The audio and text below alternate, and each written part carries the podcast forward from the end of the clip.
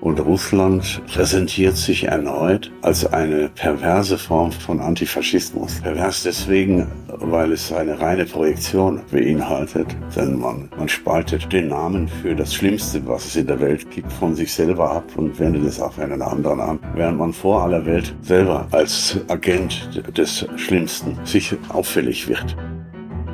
Sagt Peter Sloterdijk.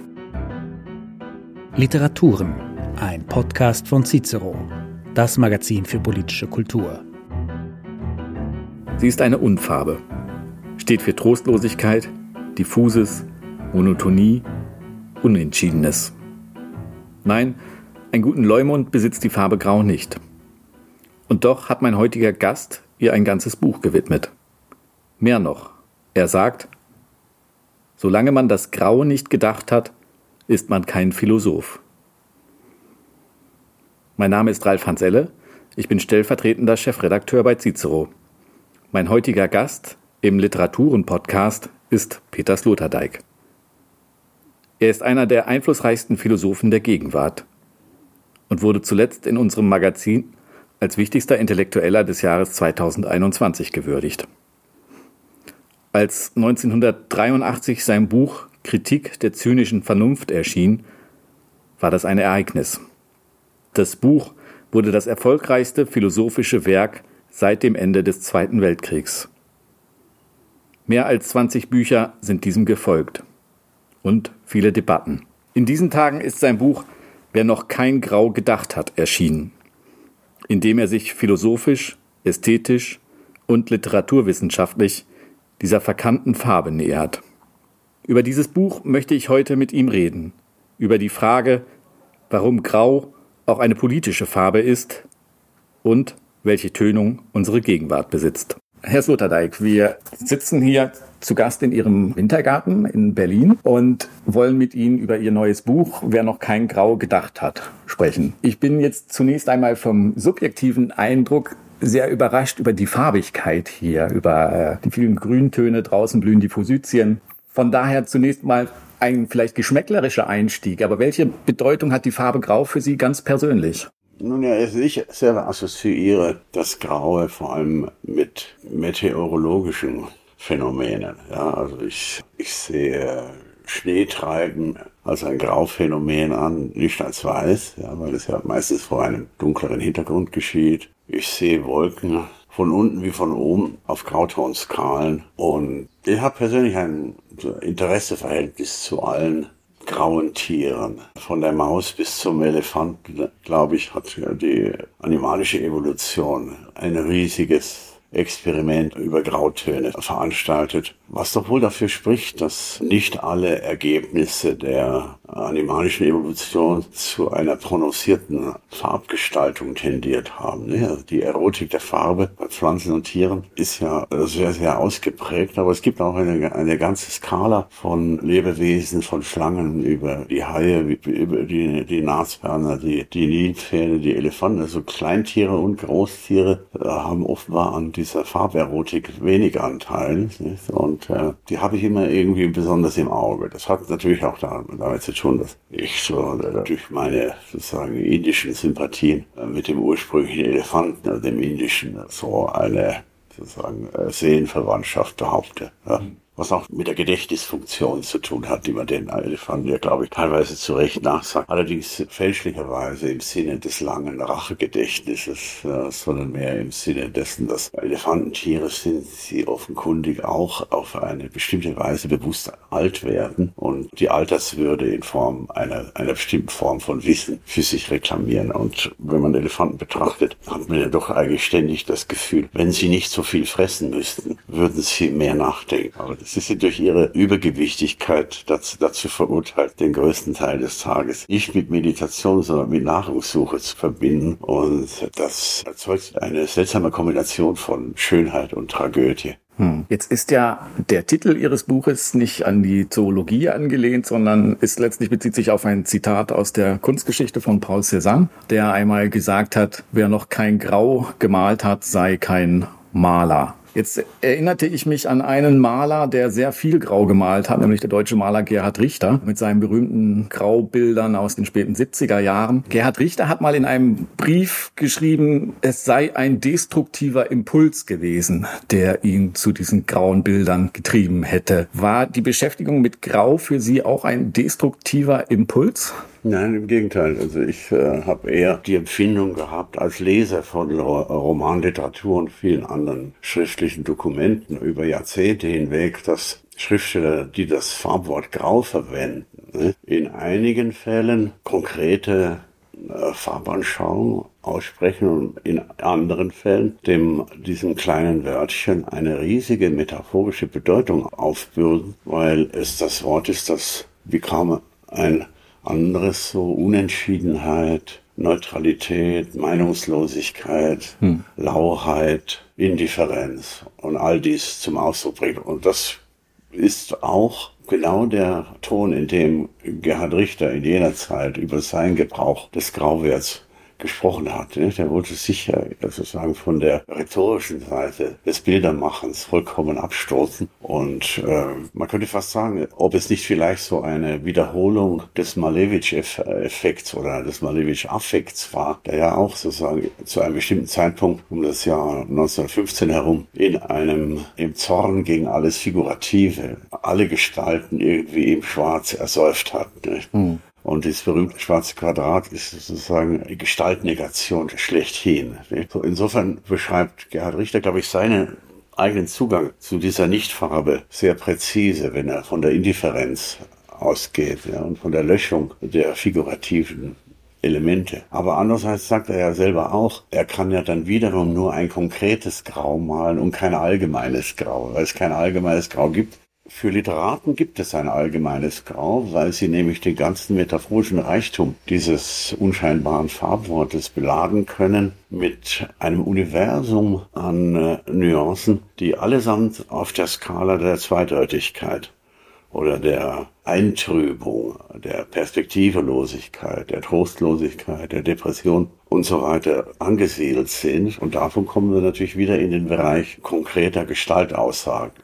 Hm.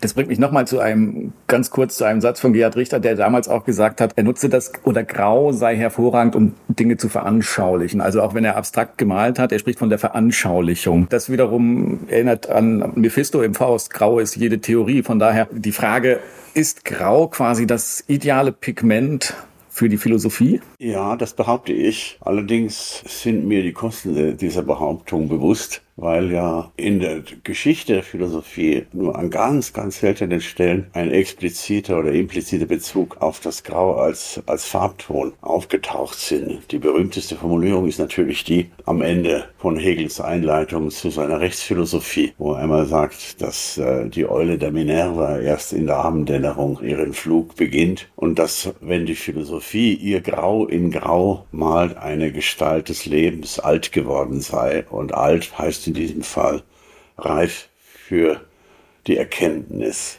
Das scheint ja zu bedeuten, dass, die, dass das Grau das Element des Begriffes ist was übrigens sehr einfach erläuterbar ist, denn das Bestimmte in der Philosophie ist ja das Konkrete und das Konkrete ist das Graue. Konkret bedeutet ja aus hell und dunkel zusammengewachsen. Das ist ein Ausdruck, der schon bis in die Antike zurückreicht und dem lateinischen Verbum concrescere letzten Endes auch eine farbsymbolische Bedeutung zuspricht. Das ist eine Verbindung, die selten hergestellt wird. Aber bestimmen, ein Gegenstand bestimmen bedeutet ja auch gerade in der hegelischen Logik eine eine Sache so genau sehen, dass sie in der Skala zwischen schwarz, das heißt die völlige Unbestimmtheit des Nichts, oder weiß, die völlige Unbestimmtheit des Seins, in die Sichtbarkeit gerückt wird. Ja. Hm. Und von dort her könnte man sogar so weit gehen, wie ich im Mittelteil des Buches einmal gemacht habe, eine ferne Analogie zwischen der Philosophie und der Schwarz-Weiß-Fotografie auszuführen, weil ja die sogenannte Schwarz-Weiß-Fotografie auch nur dann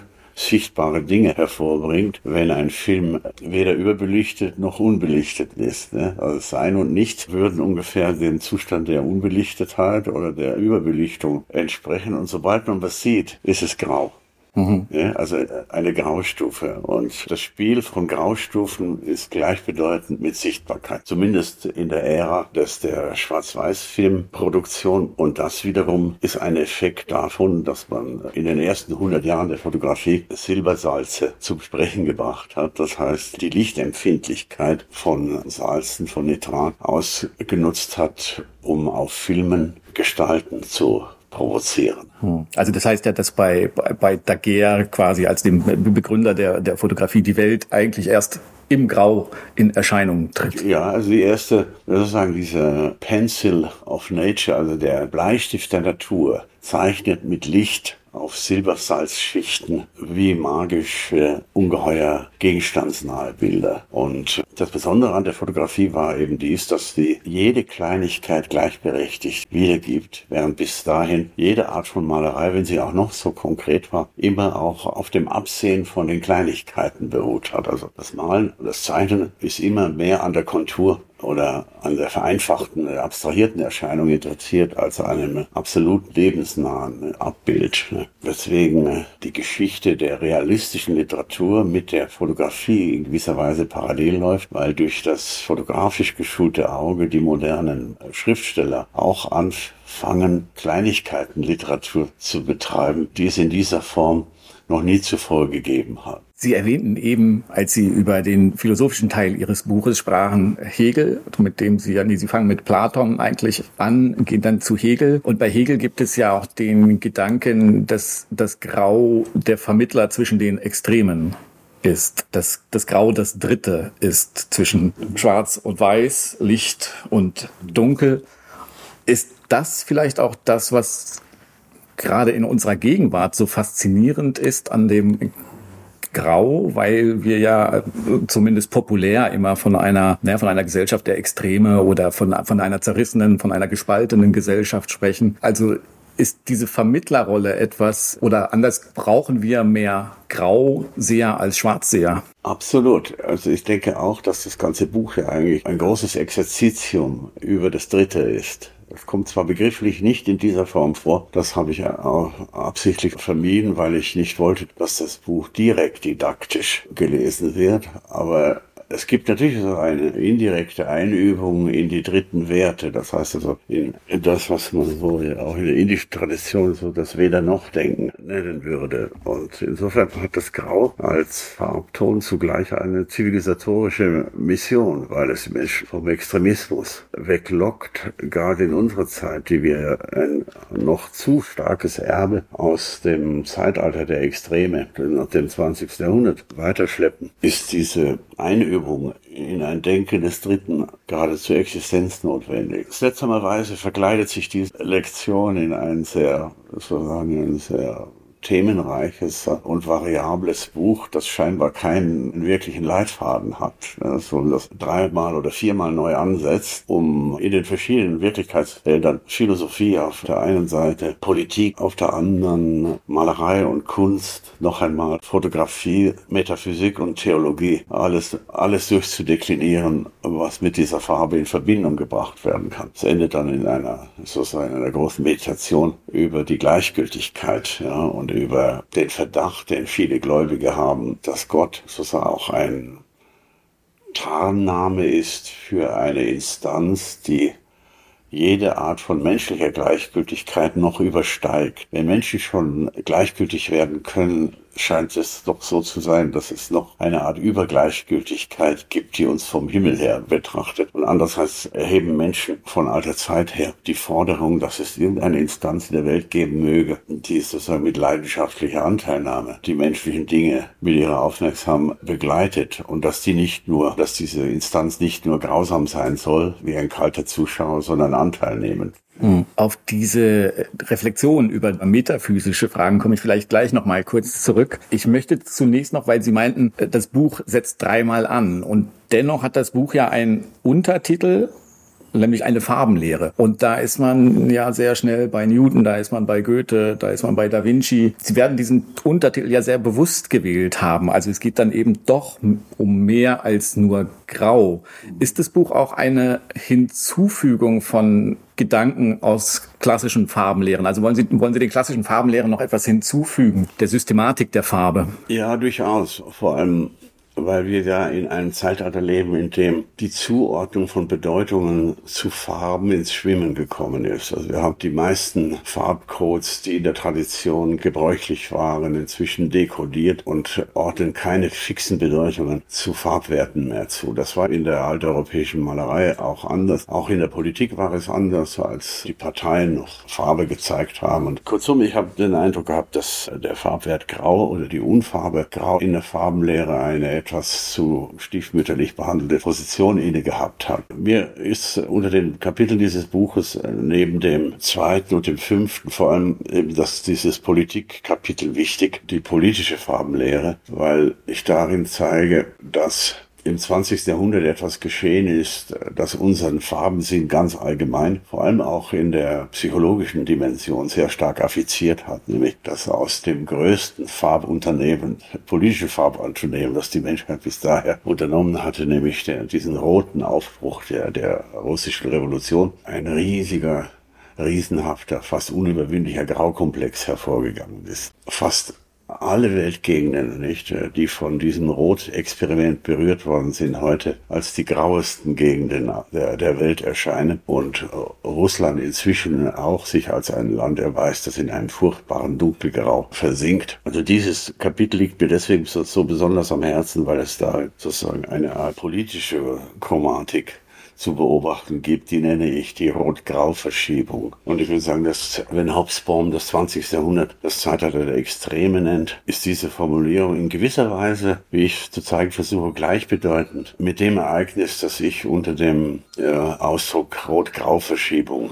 behandle. Und daher gibt es in dem Buch auch so eine ultra kurze Geschichte des sowjetischen Experimentes und dieses Paradoxons, das ausgerechnet in dieser Sphäre, also nämlich in der Sphäre in Moskau und in der kommunistischen Internationale, der Ausdruck Faschismus geprägt worden ist und der nun in einer merkwürdigen Verallgemeinerung der Vorgänge, die in Italien stattgefunden hat, auf alle Phänomene projiziert worden sind, die nicht bolschewistisch sich artikuliert haben von den 20er und 30er Jahren des vorigen Jahrhunderts an. Und ironischerweise ist diese Sprachregelung jetzt gerade wieder aufgetaucht, nicht? Und, und Russland präsentiert sich erneut als eine perverse Form von Antifaschismus. Pervers deswegen, weil es eine reine Projektion beinhaltet, denn man, man spaltet den Namen für das Schlimmste, was es in der Welt gibt, von sich selber ab und wendet es auf einen anderen an, während man vor aller Welt selber als Agent des Schlimmsten sich auffällig wird. Ich möchte mal aus dem 20. Jahrhundert nochmal auf eine andere Art in unsere Gegenwart springen.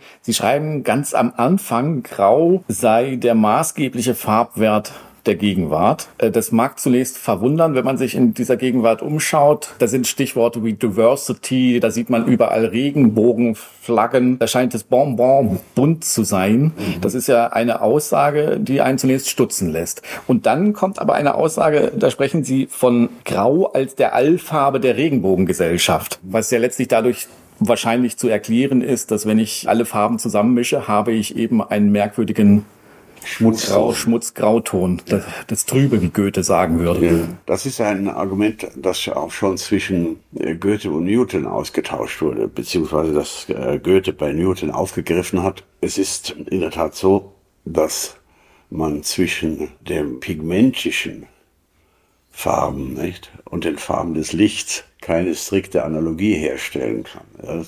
Die, die Farben des äh, Lichtspektrums und die Farben des materiellen Pigmentspektrums korrespondieren nur scheinbar miteinander. Im Bereich der Pigmentmischung ist auch sehr, sehr viel mehr möglich als bei der Lichtbrechung. Goethes Anstoß den er genommen hat an Newtons Lehre, bezieht sich ja vor allem auf dieses seltsame, auf diese seltsame Zumutung, die Newtons Theorie an uns richtet, nämlich anzunehmen, dass man aus nicht weißem Lichtstrahlen durch ihre Zusammensetzung am Ende ein Weiß bekommt. Das scheint aufs erste irgendwie kontraintuitiv zu sein. Und Goethe hat sich diese Einsicht auch zeitlebens verweigert. Er wollte das Weiße als ein reines Urphänomen behandelt sehen und die übrigen Farben sozusagen als die Taten und Leiden des Lichts nachgeordnet behandeln. Er wollte nicht, dass man aus den Farben, den Lichtfarben das Weiß zusammensetzt. Also er wollte, vor allem weil bei ihm Licht ja ein theologisches Phänomen war. Goethe war Farbentheologe und sein höchster Gottesbegriff hing mit dem Phänomen des weißen Lichts sehr, sehr eng zusammen. Er wollte sich das nicht durch irgendeine Art von Spektralanalyse trüben lassen. Also er war in dem, in dem Sinne so etwas wie ein Lichtmonotheist, der zugleich aber sozusagen den, den Polytheismus der Farben gerne zugestanden hat. Aber er, er wollte nicht, dass man aus Rot, Grün und Violett sich einen weißen Gott zusammen addieren könne. Also das,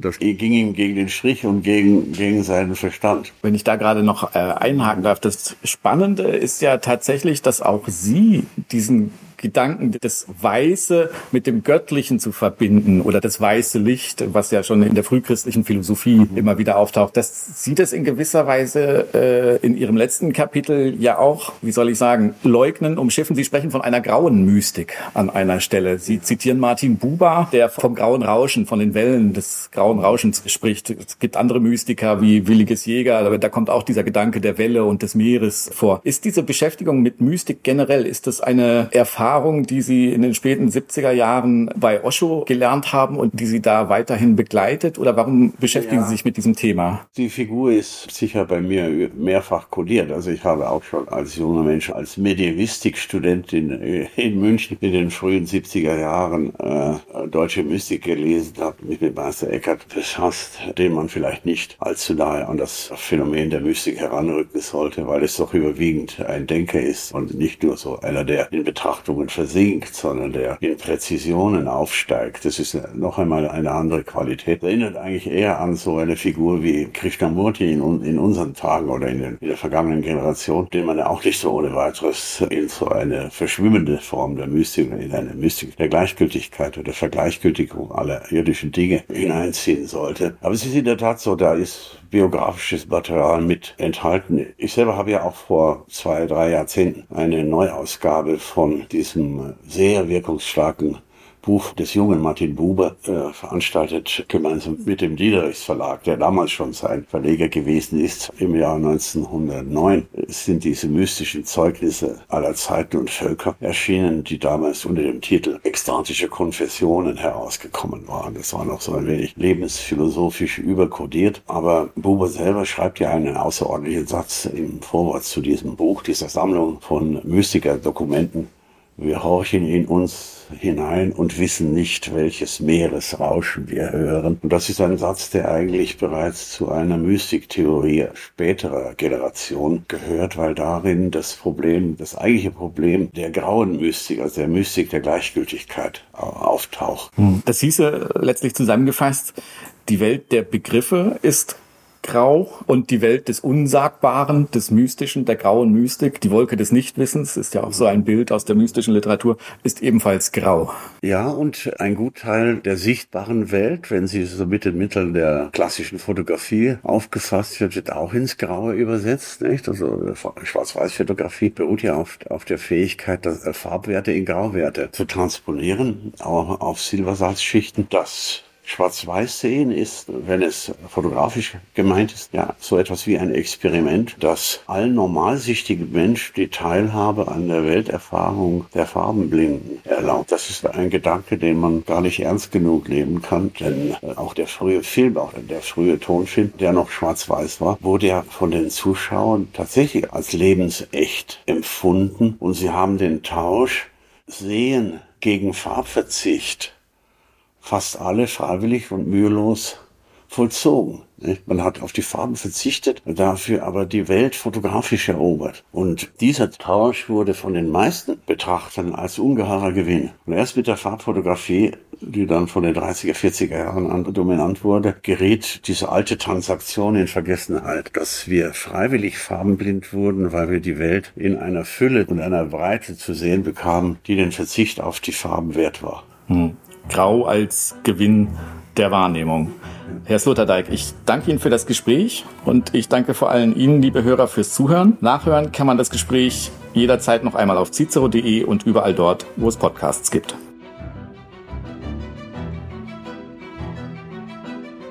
Literaturen, ein Podcast von Cicero, das Magazin für politische Kultur.